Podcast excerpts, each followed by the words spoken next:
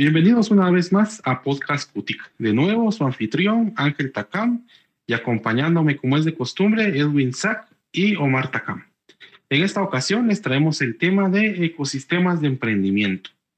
Es un tema que puede sonar algo aburrido, algo que tal vez los puede poner un poco indispuestos, pero les puedo garantizar que es algo muy importante y que es necesario que todas las personas, no solo los emprendedores, eh, sepan de qué se trata y qué actores son los que están incluidos adentro de esto de ecosistema. Eh, como tal, en un principio, en lo personal, no, no le daba la importancia que era. De hecho, incluso cuando saqué el primer diplomado de ecosistemas, pues no sabía muy bien de qué se iba a tratar, pero sin duda creo que es algo bastante importante.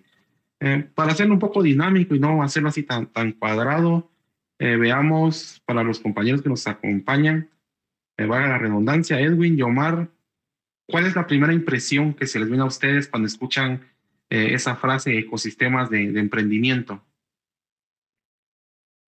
Realmente no lo había pensado mucho, pero mira, ahorita, así como lo estás mencionando vos, eh, tristemente suena como que fuera algo completamente burocrático.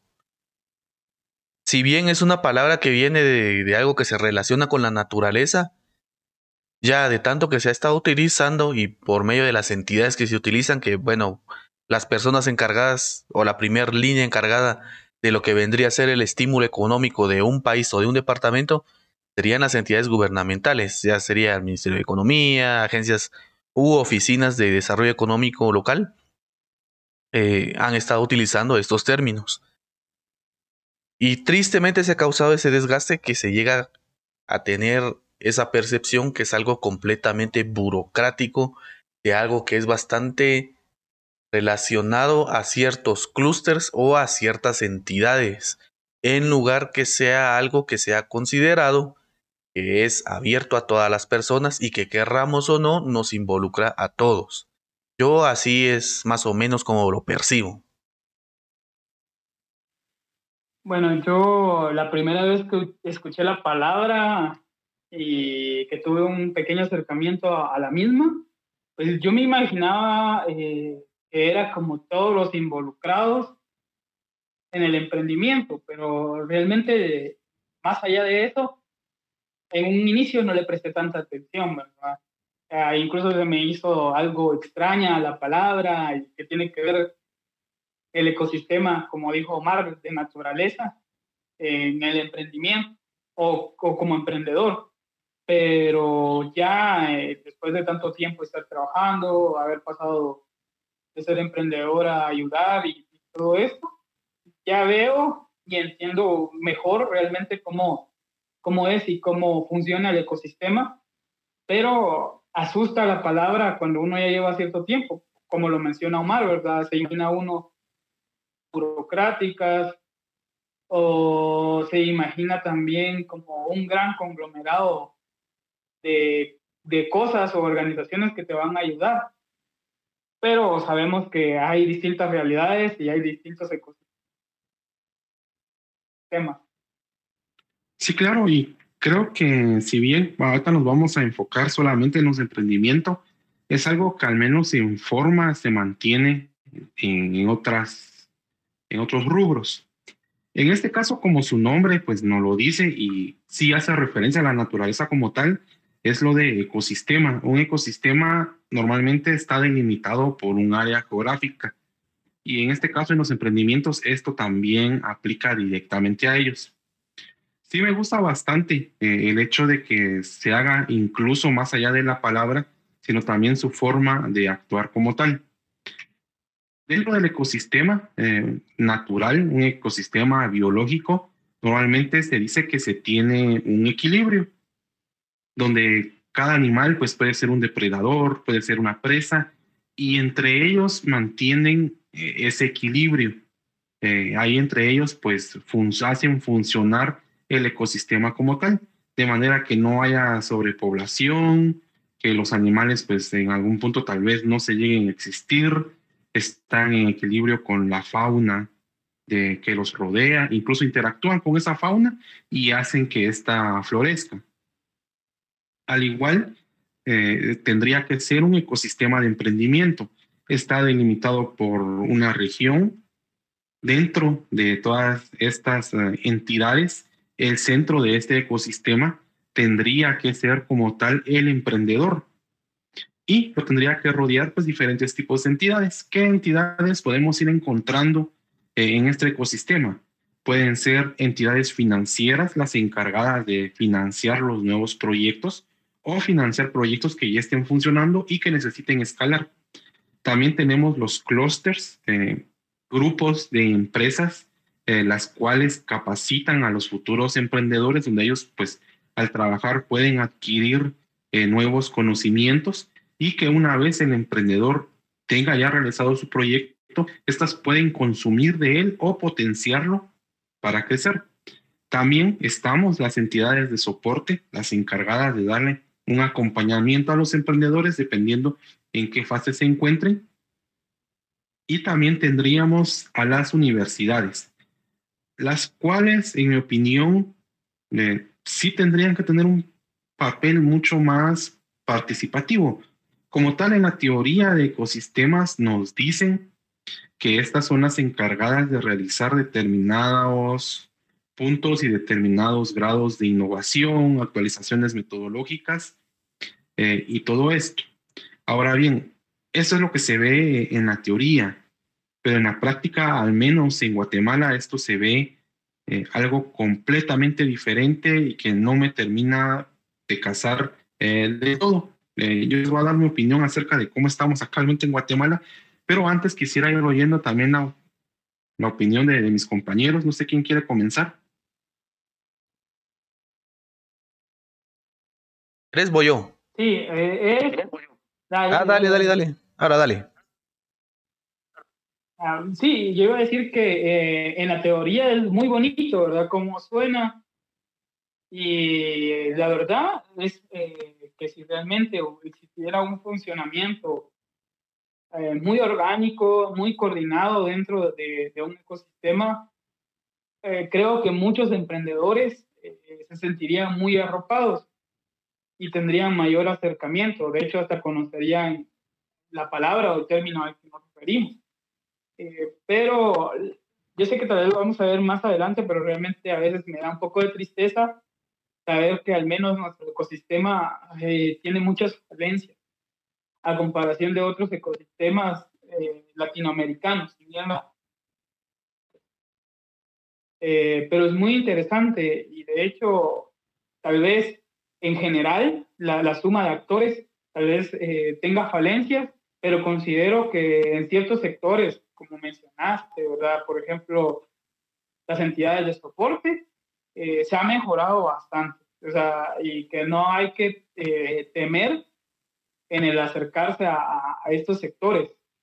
Tal vez no funcionen juntos, creo que ha venido marcándose un bonito cambio, ¿verdad? Entonces creo que que este tema va a estar muy interesante, no solo para aquellos que manejan el emprendimiento, para que sepan que hay un colchón, si lo queremos decir así, que está ahí, que ellos pueden hacer uso de este para impulsarse o también para soportar ciertas caídas. Y a veces creo que el error más grande de uno como emprendedor, al menos cuando inicia, es no estar informado en estos temas y es importante conocer eh, todos los pilares que hay detrás del emprendimiento y que me pueden ayudar, que no solo están ahí por nombre, sentido y que funcionan de, de una forma.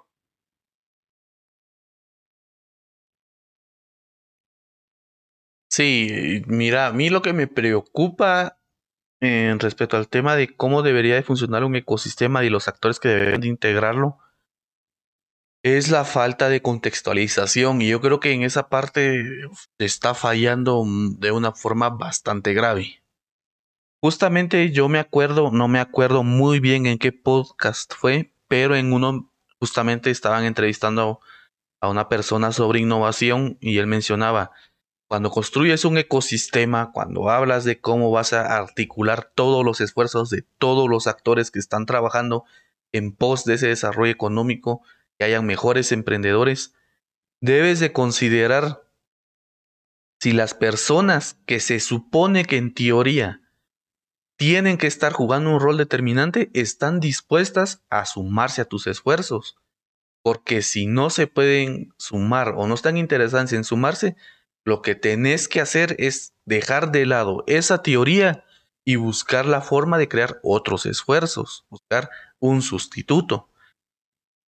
Y en esta parte tal vez va a sonar que, estamos tirando pedradas, pero es lastimoso, es lastimoso ver la actitud que tienen las universidades, que bueno, ah, va a sonar bastante incendiario, pero si se suman es porque se suman con un mero fin que va más allá del propio apoyo al emprendimiento o al ecosistema. Se suman con mero fin ya sea para trazar una carrera política o incluso para lanzarse o perpetuarse en ciertas decanaturas. Entonces ahí es donde ya comenzamos a tener problemas. Muy bien. Ahora, dejando de lado lo incendiario, lo importante acá sería ver cómo podemos articular esos esfuerzos con las personas que realmente están dispuestas a dar ese 10% extra, a ponerse la camiseta y que podamos construir un ecosistema que funcione. Incluso podríamos ver si hay personas que no tendrían que estar involucradas en el ecosistema, pero que están dispuestas a involucrarse y a apoyarlo deberían de ser incluidas. Y es por eso que me parece importante que busquemos formas que todos estén conscientes de qué es el ecosistema y que, como lo dijimos en un principio, inconscientemente o de forma consciente todos pertenecemos a este. Ahora, me gustaría que Ángel nos explicara un poco qué es un ecosistema de emprendimiento, qué es una entidad de soporte y qué es un clúster, porque después de todo recordemos que este podcast va sobre un ecosistema para dummies, quiere decir que es para todas aquellas personas que no están tan involucradas con lo que es emprendimiento o es un ecosistema. Claro que creo que sí, es un buen punto para comenzar como tal. Entonces comencemos tal vez eh, con la base, eh, una entidad de soporte. Una entidad de soporte como tal, y su nombre pues no lo indica, es una entidad, es una organización con el fin de apoyar a los emprendedores. Dependiendo del tipo de entidad de soporte eh, que exista, así también va a ser el tipo de emprendedor al que se le dé un apoyo. Puede ser un emprendedor inicial, alguien que solamente tenga una idea de negocio. Puede ser ya un centro de incubación, que también entra en la categoría de entidad de soporte, en la cual pues ya se tengan personas con un negocio más o menos funcionando, pero que se quiere potenciar, ya consolidar ese negocio como tal. O también podría ser un sistema, una entidad de soporte de aceleración, donde ya tenemos un negocio que está funcionando, pero que lo queremos escalar. Ahora bien, ¿qué es un clúster? Un clúster es una organización de varias empresas que se dedican al mismo rubro. Eh, por ejemplo, si nosotros habláramos de lo que es desarrollo de software, entonces, el clúster de desarrollo de software sería ya una organización, una asociación de todas estas empresas que se dedican al desarrollo como tal. Si bien en una eh, determinada región pueden existir diferentes empresas, diferentes organizaciones que se dediquen a lo mismo, no necesariamente, en mi punto de vista, estas tendrían que ser ya definitivamente un clúster por el simplemente el hecho de estar ahí y de estar existiendo, ya que el clúster para mí también significa algo de organización, algo donde estas empresas, estas organizaciones se unen entre sí para ir buscando algunos bienes en común, más allá de solamente tener la competencia entre ellos. Que digamos en este caso, esta competencia pues puede llegar a ser bastante voraz, pero que aún así también en otras áreas necesitan unirse para poder generar algún tipo de impacto, un impacto que les beneficie a todas. Eh, por ejemplo, en nuestra ciudad Quetzaltenango es muy común, es normal que nuestro servicio eléctrico sea de, pésima calidad, hay apagones a cada rato, eh, ahorita que es época de lluvia, apenas viene una brisa y se va la luz, hay mantenimientos que se extienden por uno o dos días, es un caos completo.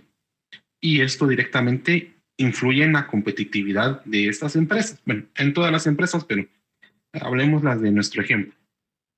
Entonces, Obviamente, si solamente una empresa eh, se queja acerca de esto, no tiene mayor impacto. Pero si todas estas ya como un clúster, como una organización de todas ellas, buscaran la forma de crear incidencia para evitar este tipo de, inconvenientes, pues sería mucho más fácil generar un impacto. Y en este caso, pues a eso son a lo que nosotros nos referimos como Ahora bien, ¿qué tiene que ver esto de clúster dentro de un ecosistema de emprendimiento? Es normal que muchas personas, eh, ya sea una vez graduadas o si sean de una forma de una escuela completamente autodidacta y en algún punto de su carrera lleguen a trabajar en este tipo de empresas. En ese tipo de empresas pues tienen un conocimiento de la industria, tienen una práctica profesional de lo que sea que su área de, de expertise y van trabajando sobre esto. Llegado a un punto, se espera que estas personas, o al menos un porcentaje de estas, decida emprender. Pero cuando lo quiere realizar, ya tienen esa experiencia que han tomado de estas empresas. Y también, una vez que los productos están siendo lanzados y se está buscando estos early adopters, o cómo sería en español, eh, primeros usuarios, estas empresas también pueden potenciar esos nuevos productos, porque también son parte del mercado, el mercado que va a consumir. Entonces, por eso es que son importantes al menos estas dos partes de lo que es eh, el ecosistema. Ahora bien, en sí y de una forma bastante simple, ¿cómo podríamos definir qué es un ecosistema? Y en este caso, un ecosistema de emprendimiento. Básicamente es todo lo que rodea, que puede interactuar para beneficio o perjuicio del emprendedor. En este caso, yo decido emprender. ¿Quiénes están ahí? Está el mercado, lo que podrían ser los clusters. ¿Quién ¿Quiénes son las personas u organizaciones que me pueden apoyar? Las entidades de soporte. ¿Quiénes van a financiar esos nuevos proyectos? Las entidades financieras. Y así, todas estas stakeholders, si se le pudiera decir, o personas que tienen interacción conmigo, son las que van informando esa parte del, del ecosistema. Y como lo mencionaba anteriormente, pueden beneficiarme o también me pueden perjudicar. En este caso, al menos en la gran parte de lo que es Guatemala, estos ecosistemas, aunque hay muchos informes que dicen que el ecosistema ya está articulado, que es un ecosistema óptimo para los emprendedores, al menos por mi parte, trabajando directamente con ellos, con emprendedores que son de áreas, si se puede decir, pobres, eh, que no tienen un gran acceso a capital, no pareciera ser esa la razón, es el motivo de que ya estamos en un ecosistema articulado. Para nada. Eh, me ha tocado, al menos en los últimos, veces, últimos meses, eh, más que todo por sesiones de coaching con algunos emprendedores, de ver que están buscando justamente entidades de soporte. Entidades de soporte que se adecúen a la realidad donde ellos están. Eh, por ejemplo, estaba con un joven, estaba empezando un nuevo emprendimiento en el área textil. Decía, no, yo, necesito una entidad de soporte, necesito materializar esto, pero no tengo el capital de momento, ni siquiera como para conectarme a una, a una reunión virtual, a una reunión por Zoom. Y es ahí donde vemos que en realidad las entidades de soporte de momento no están en realidad adecuadas al contexto. Eh, otro ejemplo, y bueno, sigámonos contextualizando en este mismo ejemplo. Hay, hay, algunos programas en este momento que, por ejemplo, están en Ciudad de Quetzaltenango. Esto significaría a esta persona de primero tener el capital para viajar a ese lugar. Segundo, exponerse a ser infectado por COVID-19 para poder viajar a ese lugar. Tercero, él no sabe si la metodología que se va a trabajar está correctamente contextualizada a su realidad y si de verdad va a poder aplicar lo que ellos le enseñan a lo que está realizando. Cuarto, si bien, digamos, yo le hubiera podido dar esa asesoría que él necesitaba, llegamos al otro punto, que no existe un acceso a capital como tal para que lo pueda materializar. Entonces, definitivamente, en mi opinión, no veo yo esa ese ecosistema que otros estudios pues dicen que ya está funcionando, que ya está articulado y según ellos pues todo está bien, al menos en mi opinión no lo veo. Tal vez en otras áreas, para otro tipo de personas, puede ser que esto pueda ser así, pero bueno, tal vez yo me estoy pastelizando mucho. No sé qué opinen ustedes.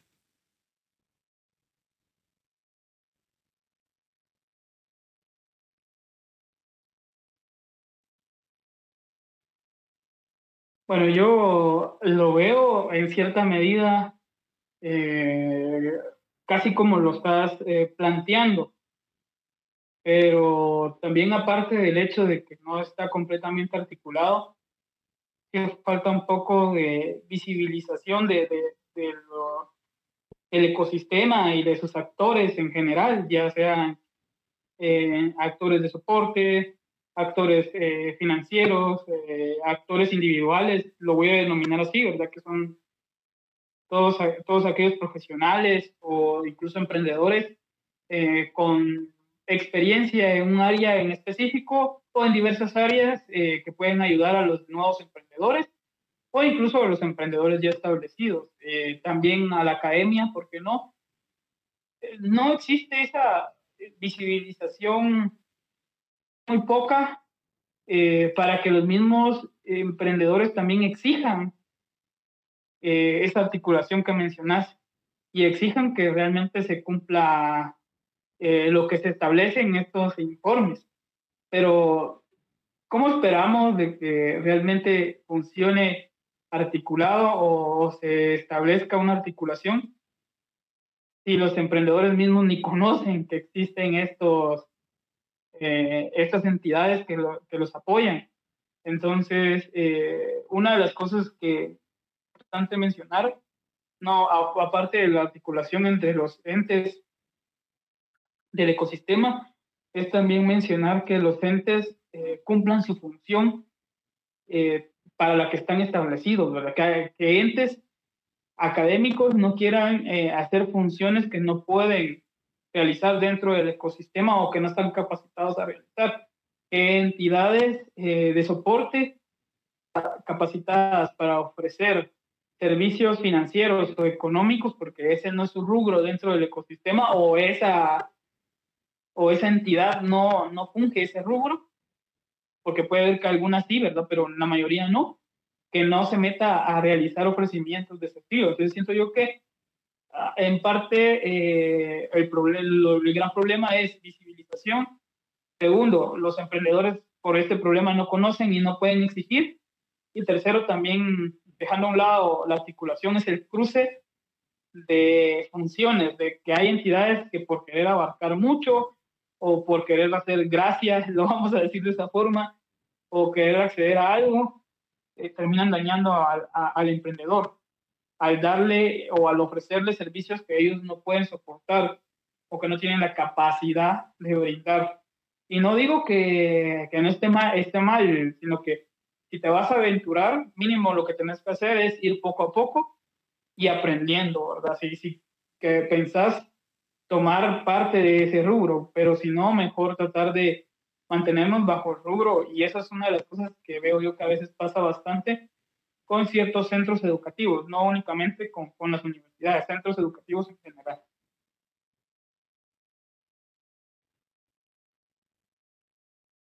Me quedo con la parte que decía justamente Edwin. Y lo iba a mencionar también. Sí podríamos hablar mucho de las entidades de soporte y de los problemas que éstas tienen. Porque al fin y al cabo no es cuestión de ponerse como se dice coloquialmente, no, no, es nada más de ponernos a tirar caca, ¿verdad? O sea, siento que en gran parte, incluidos nosotros como entidades de soporte, no se ha logrado brindar un servicio que debería de ser íntegro. Pero dejando eso de lado, también tenemos que tomar en cuenta que el que debe de liderar el ecosistema es el emprendedor. ¿Cuál es el problema? Y bueno, se puede desglosar de muchas formas, vamos a ver si lo puedo hacer bien. Para comenzar, si el emprendedor es el que debe liderar ese ecosistema, necesitamos que todas aquellas personas que desarrollen un negocio se involucren, tengan ese deseo de involucrarse. Porque ¿qué es lo que pasa también? que hay muchos emprendedores que logran desarrollar sus negocios de forma exitosa y bastante plausible, que lo hacen completamente, dicho de una forma que no sé si era más correcta, de fuerza bruta. Y ahí van, lo están haciendo de una forma que por fuera se puede ver bien. Pueden tener ciertas deficiencias, ya sea en, en, el área financiera o en el área legal o en el área de propiedad intelectual o alguna otra, sí. Es mínima, puede ser. Les permite funcionar y escalar, también es cierto.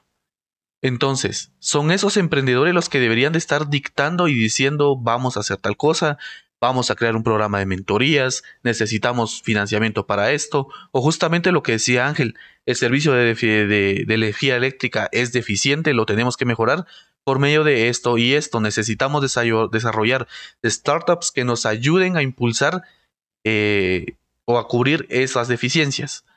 ¿Qué es lo que está pasando? Tristemente tenemos emprendedores que han estado pasando de programas en programas y esos son a los emprendedores de los cuales nosotros queremos alimentar las bases de datos, queremos recoger datos. ¿Y qué, a qué lleva eso? Que la única necesidad que se recaba es el financiamiento. Y hay problemas más de raíz más allá del financiamiento. Necesitamos impulsar espacios creativos, necesitamos impulsar eh, mejor forma de desarrollar perfiles emprendedores, democratizar el emprendimiento. Si nos damos cuenta, ahorita el rol de una entidad de soporte, pues a la manera tradicional o el modelo en que entrega la formación, pues desde mi perspectiva y por lo que yo he visto, se está muriendo. Entonces, si realmente nos tomáramos el tiempo de averiguar cómo está todo, cómo está funcionando y qué están haciendo las otras personas que están creando empleos, que están fomentando y estimulando el desarrollo económico sin necesidad de esas entidades de soporte, pues si nos apoyaríamos en ellos y si viéramos cómo lo están haciendo, creo que podríamos obtener datos bastante interesantes. Entonces, no sé si eso responde a la pregunta. Sí, creo que sí, va por ese lado ambas uh, respuestas. Y justamente así quisiera continuar un poco lo que mencionaste justamente de quiénes son los emprendedores que están acudiendo a las entidades de soporte y quiénes son estos emprendedores que en realidad eh, están alimentando las bases de datos y en teoría, bueno, no en teoría, sino que prácticamente son los que están intentando liderar eh, lo que es el ecosistema. Y en este caso, pues sí vamos a hacer referencia de la experiencia que tenemos como entidad de soporte. Y es que usualmente hay diferentes tipos de emprendedor, pero sí hay dos tipos de emprendedor específicos que sí me gustaría mencionar. El primero, ya tiene su negocio más o menos echando a andar, pero en su mente, en su imaginario, lo único que necesita es financiamiento. Y ciertamente puede ser que incluso llamar eso imaginario eh, puede ser algo despectivo, pero también vamos a poner en contexto a qué nos estamos refiriendo. Son personas que técnicamente en base de administración como tal no manejan adecuadamente su negocio. En el área financiera no manejan adecuadamente su negocio. Se basan, basan todas, toda su toma de decisiones en puras cuestiones cualitativas y no cuantitativas. Están dentro del negocio muchas veces por simple sentimentalismo y en su mente eh, piensan que lo único que necesitan es tener un financiamiento bastante grande, un capital semilla, un capital no reembolsable y que con eso van a compensar todas las pérdidas que en realidad están teniendo. Entonces, normalmente, no todos, pero muchos de estos emprendedores, en un gran porcentaje, son los que van de programa en programa y sobre todo aquellos programas que ofrecen capitales semillas, fondos o algún tipo de ayuda económica, maquinaria, y los vemos pasar de programa en programa. Y entonces este tipo de emprendedores son los que van llenando las estadísticas como tal. En contraste con otro tipo de emprendedor, que si ya mencionamos que es una gran gama de emprendedores, vamos a mencionar solo dos, y el siguiente es aquel que hace lo que está haciendo más que todo porque le gusta. Eh, puede ser una persona que de una u otra manera tiene un perfil profesional, pero que su emprendimiento usualmente, por ejemplo, está en el área de alimentos. Es una persona que normalmente no busca a las entidades de soporte. Es más, ni conoce de la existencia de las entidades de soporte ni los programas que ellas ofrecen. Por lo tanto, si este emprendedor pues llega a entrar en contacto con una entidad de soporte y aún así decide participar, su propósito no es el de llegar a los fondos como tal. Eso pues podría ser un extra, pero no es su objetivo. ¿Cuál es el objetivo de este emprendedor? El poder aprender. Ahora bien, ¿cuál es el mayor problema que se tiene? Que este porcentaje de emprendedores viene a ser bastante menor. Estamos hablando, si no estoy mal y tal vez me corrigen de rato, de un 2%. O sea, un 2% de emprendedores eh, quieren seguir aprendiendo para poder mejorar su emprendimiento, a diferencia de otro gran porcentaje que solamente está buscando una ayuda económica para, según ellos, poder sacar adelante su proyecto. Ahora bien, esto definitivamente mella el ecosistema como tal.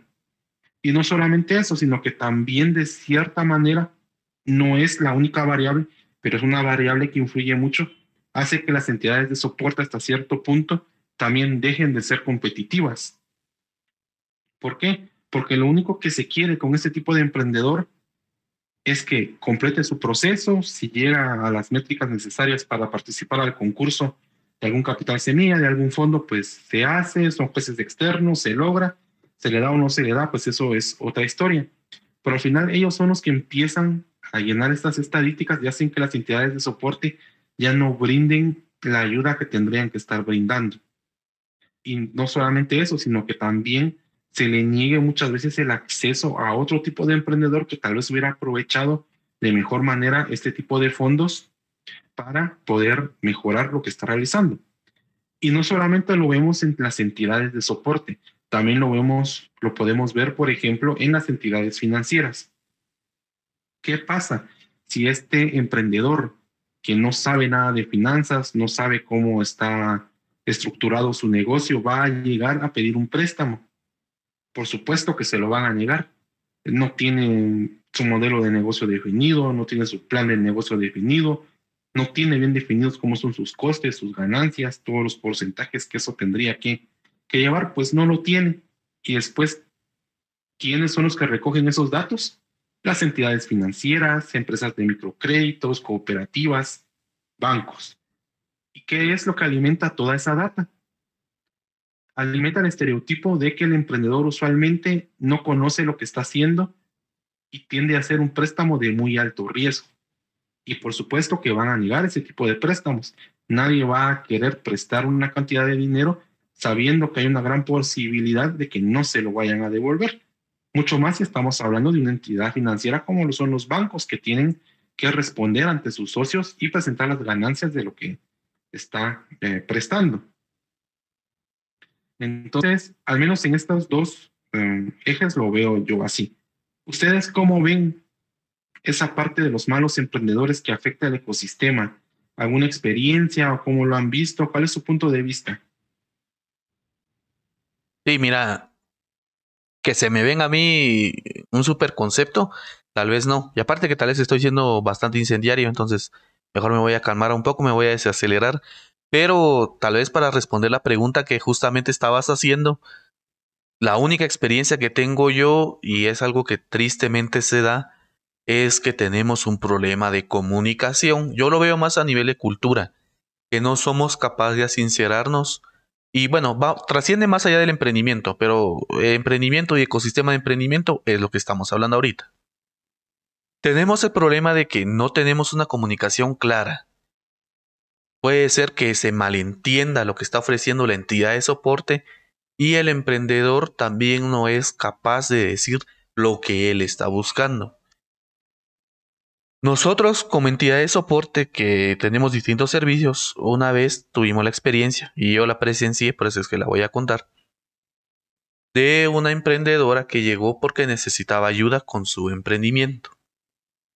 Para ese entonces nosotros ya estábamos tratando de mejorar los filtros, tratar de que la gente que llegara fuera gente que realmente fuera a aprovechar la oportunidad y sobre todo que el, esfuerzo y el recurso fuera bien utilizado.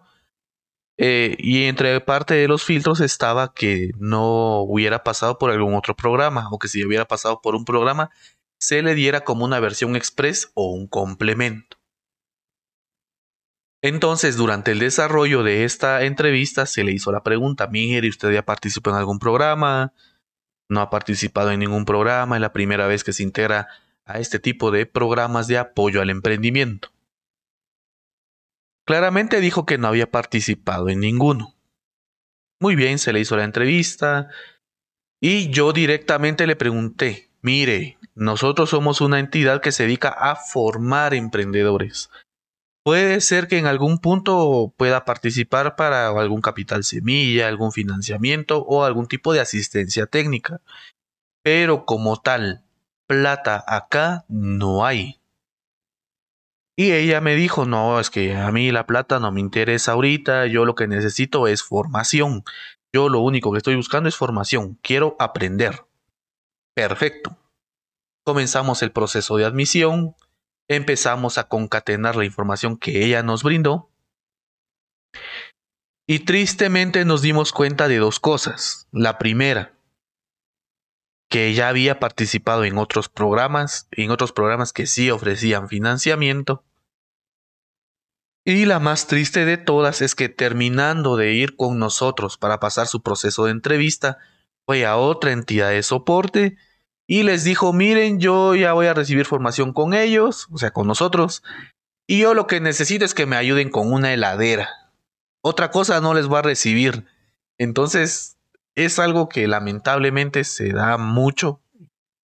En ese punto yo siento que se abusa también de la posición que tienen muchas entidades de soporte, como yo creo que lo hemos hablado en, otros, en otras ediciones. Entonces, Tal vez no te puedo aportar tanto en esa pregunta, pero en el tema de esa experiencia sí, tal vez es la que más me ha impactado.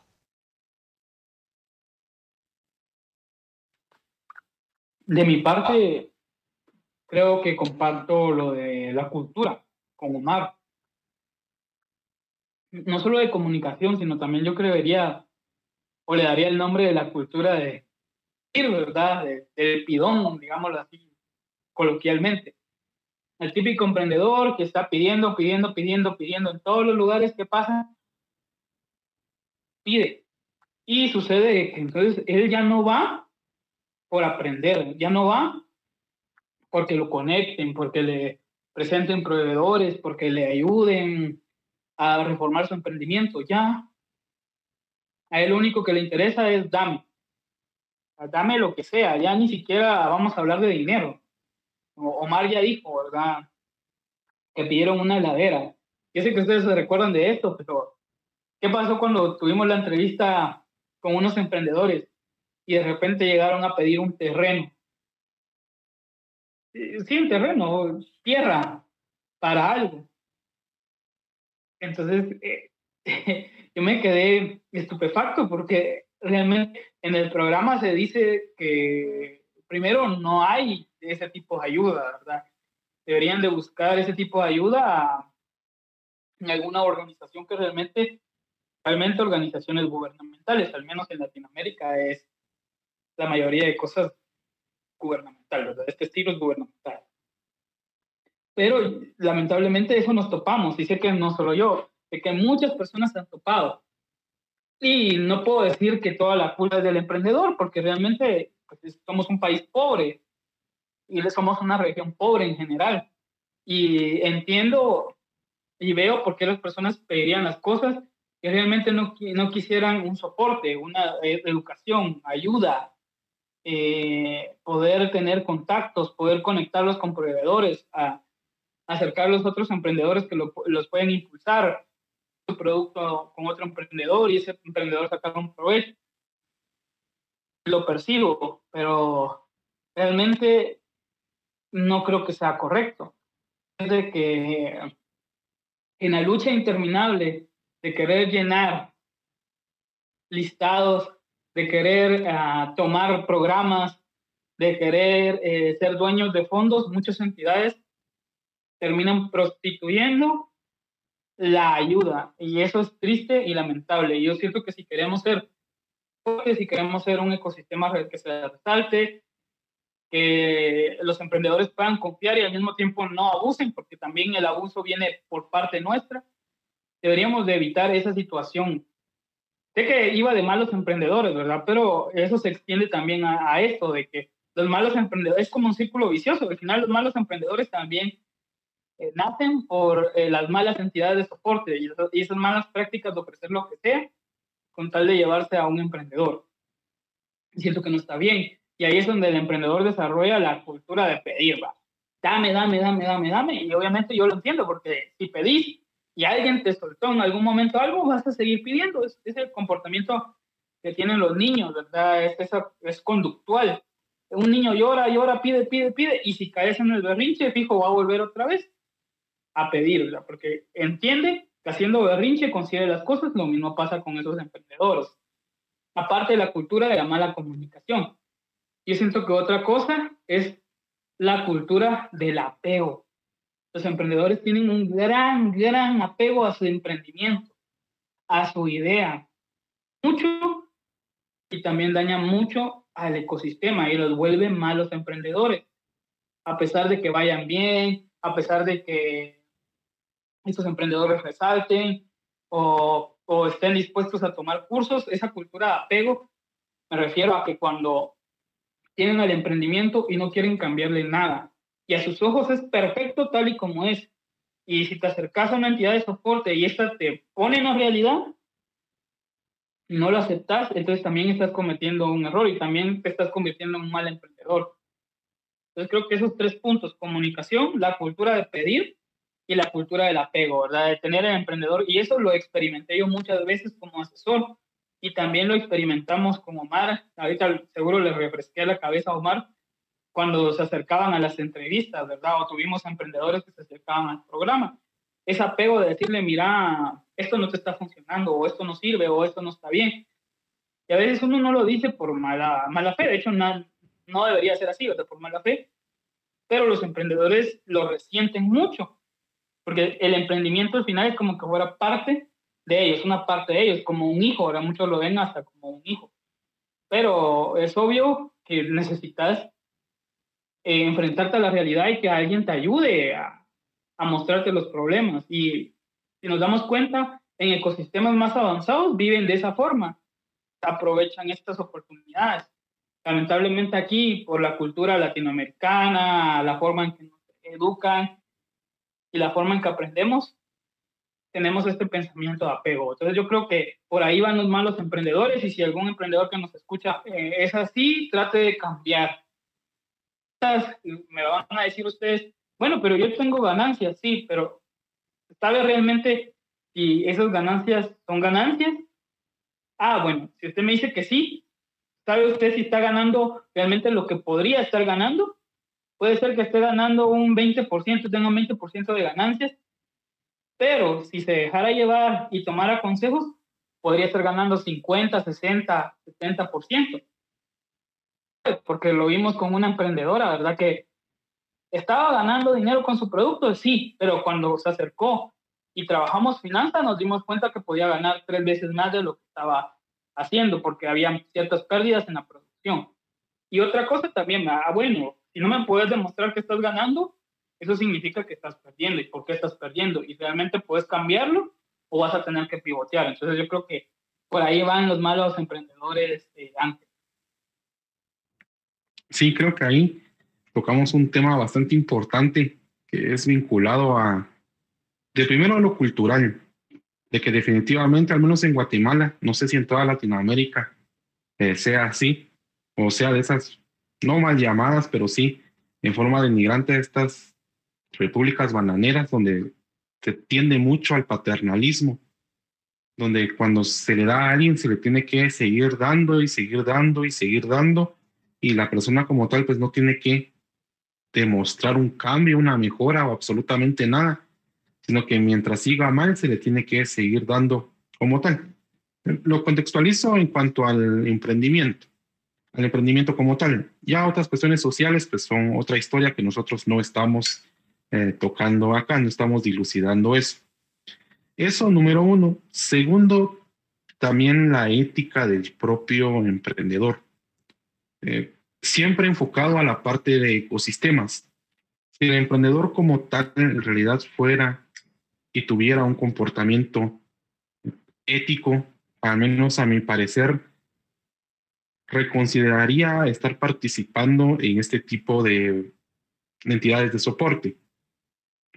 Por ejemplo, una vez, y bueno, nosotros a veces tal vez en ese punto sí hemos sido, tal vez si no conflictivos, sí nos gusta ser muy claros en los puntos de opinión que tenemos y normalmente no nos medimos mucho con, con las opiniones que vamos dando. Y eso pues a veces nos ha llevado a algunas discusiones con otras personas. En este caso hay dos puntos en especial que sí me tocaría, me gustaría tocar. Uno, el primero, justamente estábamos en una reunión de lo que en ese tiempo era redes de emprendimiento, una iniciativa de gobierno que yo creo que, se murió o más bien la mataron, que en este caso nos mencionaba la persona encargada, no, lo que pasa es que el emprendedor que normalmente va ganando más capitales semilla, un emprendedor que está más fortalecido, es el que ha pasado todos los programas. Y al menos para nosotros en CUTIC eso no es así. Un emprendedor más fortalecido es el emprendedor que logra sacar adelante su emprendimiento, con o sin capitales semilla. Por supuesto que el capital semilla está definido en la parte donde se tiene que dar un impulso a los emprendedores que están iniciando. Y en un ecosistema ideal, el acceso a ese tipo de capital no reembolsable, capital semilla, tendría que estar incluido en, el ecosistema y tendría que ser así. ¿Por qué? Porque así logramos impulsar emprendimientos de una forma mucho más fácil. Pero ya que un emprendedor, sabiendo que ganó un capital semilla, sigue trabajando por otro año en su emprendimiento, su emprendimiento sigue exactamente igual, vuelve a participar por otro capital semilla, vuelve a ganar y al siguiente año vuelve a presentar el mismo emprendimiento sin ningún cambio y vuelve a ganar, creo que también está quitando la oportunidad a otros emprendimientos que sí pudieran estar cambiando. Creo que también como emprendedores tenemos que estar conscientes de si en realidad necesito ese capital, si en realidad quiero hacer que mi emprendimiento funcione o solamente me interesa el beneficio monetario. Y en este caso, sí me gusta hacer esa comparativa de lo que esta persona nos mencionó y ciertamente también no lo hizo de mala fe eh, era simplemente una opinión diferente a la nuestra. Que para el caso, mejor participamos nosotros como asesores en concursos de emprendimiento. Conocemos las metodologías, conocemos qué es lo que califican en un pitch a la hora de presentar. Mejor venimos nosotros, armamos algún proyecto, lo presentamos y nos llevamos el capital semilla. Pero consideramos que no es la forma adecuada de hacerlo. O que, por ejemplo, nosotros como marco, nuestro otro emprendimiento, nos metiéramos ahora a otras entidades de soporte para participar. Ahora que ya manejamos finanzas, ya manejamos planes y modelos de negocio, sabemos manejar las tendencias del mercado, venimos y nos metemos ahí y nos ganamos los capitales semilla, creemos que no es justo. No es justo porque nosotros ya tenemos el conocimiento para poderlo hacer y que de hecho, pues paralelo a Cutic, pues también estamos aplicando y estamos empezando y buscando cambios para mejorar. Pero eso no significa que nosotros le vayamos a quitar la oportunidad a otro emprendedor que tal vez más allá del capital semilla necesita el conocimiento para poder sacar adelante a su familia, poder generar verdadero crecimiento económico en su comunidad por el simple hecho de que nosotros estamos ya avariciosos y queremos también ese capital semilla. Eso por una parte, desde lado de vista del emprendedor como tal. Segundo, también tenemos lo que realizan las entidades de soporte. Yo sé que ya caemos de nuevo a entidades de soporte y normalmente a criticar al trabajo que, que muchas las hacen, pero también es importante. Hace algunos años también estábamos con Omar en una reunión, vino un experto de, otro país. No lo voy a mencionar porque sinceramente Eh, no tengo ganas de, mencionarlo, pero sí era una persona, un crack en cuestiones de, emprendimiento, venía en una comisión de, su país. Eh, empezamos a platicar una reunión, habían otras entidades de soporte, algunos programas también financiados por, por gobierno, otros, algunas entidades ONGs.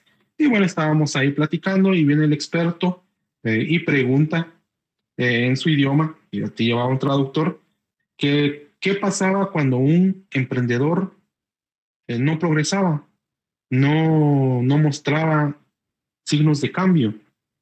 Y nosotros, al ser la única entidad privada, pues sin temor pudimos decir, no, nosotros lo expulsamos. ¿Para qué queremos a alguien así? Y de hecho ya habíamos expulsado a alguien. No llevábamos mucho tiempo trabajando, pero ya habíamos expulsado a una persona porque no quería hacer cambios en, su emprendimiento y todas las demás personas pues se sobresaltaron que no, que eso era imposible, cómo es que lo, se, podía, expulsar a alguien, que eso no podía hacer, pero lo bueno fue que el experto sí nos apoyó en ese punto y nos dio la razón. Y nos dijo, no, así es, si alguien no quiere cambiar, no quiere mejorar, ¿para qué lo tienen dentro del programa? Simplemente está gastando un recurso que se le puede asignar a alguien más. Ahora bien, ¿De quién será la culpa de todo esto? En este punto yo no lo sé. Es por culpa de los emprendedores, es por culpa de los programas mal diseñados, es por culpa de los gobiernos corruptos, es por culpa del capitalismo, es por culpa del comunismo, no tengo ni idea. Pero como lo mencionó Edwin, sin duda sí, es algo que se ha ido retroalimentando, que el emprendedor pone un poco para que eso siga siendo así, las entidades de soporte ponemos otro poco para que eso siga siendo así y al final es algo, es una historia de, nunca acabar. Ahora bien, yo creo que ya más o menos eh, nos extendimos un poco, tal vez ya para ir eh, completando. Eh, voy a realizar una pregunta que justamente hicieron en un diplomado de ecosistemas de emprendimiento en que saqué hace algunos años y me gustaría que cada uno de ustedes pues me diera una respuesta y lo que ustedes gusten. Eh, comienzo yo con la pregunta y con la respuesta. Y esta era, ¿qué creen, qué consideran que sucede con los emprendedores que crecen o que surgen de un ecosistema que no funciona, de un ecosistema hostil? Y mi opinión es realizar la siguiente analogía. Es que una vez que este emprendedor logra superarse en ese ecosistema hostil, esos pocos emprendedores que lo van a hacer van a, al igual que en un ecosistema biológico, en un ecosistema animal, en un ecosistema vegetal, bueno, no sé si ese sea el término, lo que va a surgir de ahí van a ser súper depredadores, van a ser emprendedores que van a estar acostumbrados a un ecosistema tan hostil que ellos van a heredar esas características. En este caso, a mí me gustaría hacer analogía, por ejemplo, con los cocodrilos. Crecieron hace millones de años en un ecosistema demasiado hostil y se adaptaron tan bien que hasta este punto, pues siguen sobreviviendo. Creo que en este punto esto es lo que puede llegar a pasar con algunos emprendedores. Por supuesto, esto nos lleva a otro punto, que una gran mayoría de ellos van a morir, no lo van a lograr. Pero los que sí lo hagan, van a ser empresas demasiado grandes, demasiado agresivas y que en algún punto también puede ser que no dejen sobresalir a otras porque éstas se las van a devorar y van a tener un control completo del ecosistema como tal. ¿Esto es algo bueno? Definitivamente no lo es. Es algo que como tal, como entidades de soporte, como emprendedores, como cualquier persona que esté vinculada al ecosistema, tenemos que ir cambiando para que esto pues vaya de mejor forma. Si no, al final, ¿quiénes van a ser los afectados? Pues todos nosotros, porque al no crearse nuevas empresas de forma adecuada, vamos a ir dando paso a monopolios, vamos a ir dando paso a oligopolios, que al final pues eso tampoco no le conviene a nadie. Entonces, compañeros, ¿quién quiere dar su respuesta?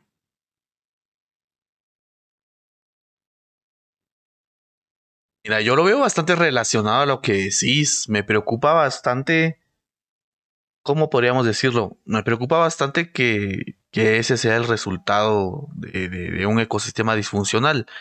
Creo que al fin y al cabo vendría a ser como sistémico, porque una persona que crece en un país que está hecho un desastre, pues incluso psicológicamente no va a estar bien y, en el tema de emprendimiento no tendría por qué ser distinto.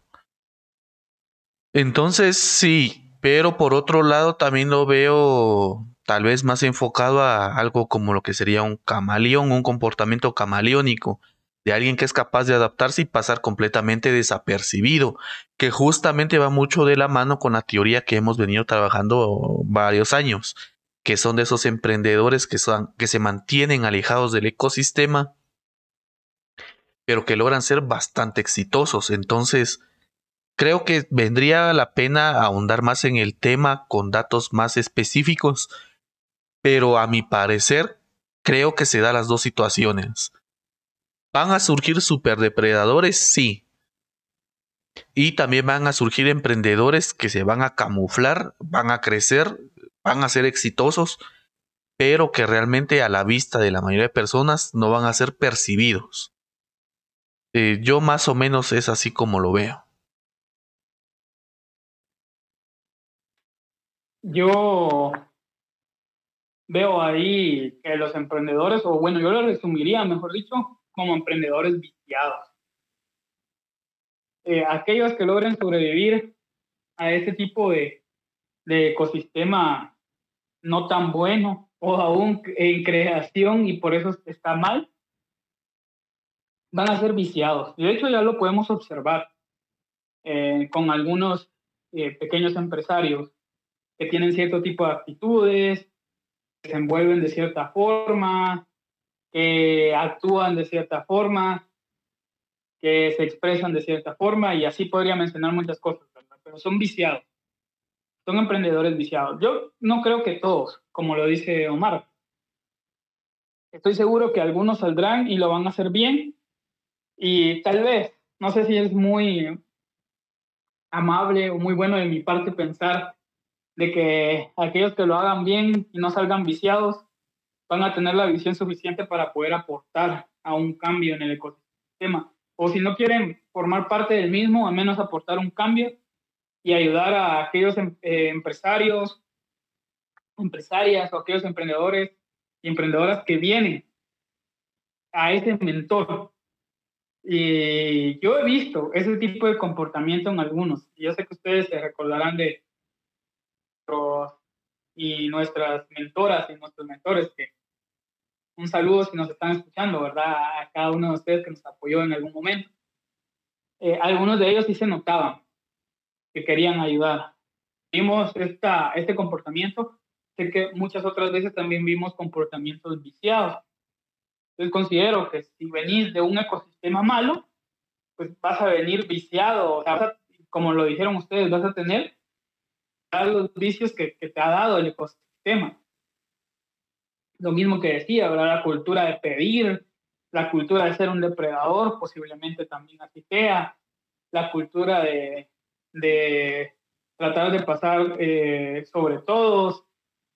Lamentablemente, porque hay ecosistemas que, que, no están tan mal, pero también dan estos emprendedores. Sin embargo, estos emprendedores sí generan algo, algún cambio, generan economía, generan algo. Y no sé por qué eso no se da. ya, y de plano vas a salir viciado o vas a salir con estas actitudes, al menos debería de mirarse un cambio no sé si macro, pero mínimo microeconómico dentro de tu región. Pero, ¿por qué? Porque no solo se nace con, no solo se hace ah, de esa forma, sino que también con la cultura del individualismo. ¿Verdad? Individualismo, o sea, voy a hacer esto y todo para generar dinero y matármelo, como bien se dice aquí, al buen chapín, de matarme el dinero. Y no se genera más allá de eso, ¿verdad? Una empresa que subsiste y da un poquito de empleo a todos, pero no hay un mayor impacto. Y es lamentable, porque al menos si vas a salir viciado o vas a salir con esa actitud de querer devorarte todo, debería demostrarse un cambio o algo en la economía, pero ni eso se da. Entonces yo siento que, que va a salir aquel que salga viciado o aquel que salga bien y vaya a ayudar porque se ha fijado de la realidad en que existe. Realmente en el camino van a morir muchos, muchos emprendimientos que pudieron haber sido muy buenos. Solo necesitaban un empujoncito, solo necesitaban un poquito de ayuda. Y no me refiero únicamente a la económica, sino más allá de eso. Mi visión, de aquel que salga de un ecosistema malo va a salir viciado, va, va a continuar con los vicios. Y lo peor de todo es que los va a heredar a nuevos emprendedores, a nuevos empresarios. A ese emprendedor lo van a empezar a llamar, lo van a empezar a citar como mentor, lo van a empezar a citar para que dé charlas, para que hable, transmitir ese mal ADN, si lo queremos decir así, que trae de su participación y su experiencia cuando él inició entonces, es triste, ¿verdad? Es triste porque no solo no va a morir con ellos, sino que va a seguir progresando. Y a pesar de que se cambie el ecosistema, posiblemente vamos a tener o vamos a seguir teniendo emprendedores viciados y eso va a ser muy difícil de, cambiar. Si es de actuar, es de actuar ya. Siento yo que debemos de empezar a ver cómo se hace este cambio. Entonces creo que han sido opiniones siempre un poco diversas eh, y eso pues al final es bastante bueno. Ya saben que entre la diversidad pues está, hay diferentes datos y entre todos y sobre todo los escuchas tendrán que ir definiendo qué es lo que van creyendo también. Y si tienen opiniones diferentes, ya saben, nos pueden hacernoslas saber por nuestras redes sociales, pueden opinarnos qué han pensado acerca de los ecosistemas de emprendimiento, alguna pregunta que tengan al respecto, con mucho gusto nosotros nos podemos extender en un siguiente podcast acerca de este tema o algún otro que ustedes pues quieran saber acerca del emprendimiento y cómo este pues va afectando nuestras vidas. Entonces ha sido todo por, por esta edición. Este fue el episodio acerca de ecosistemas de emprendimiento for Dummies. Esperamos que les haya gustado y nos vemos hasta o nos escuchamos hasta una próxima edición.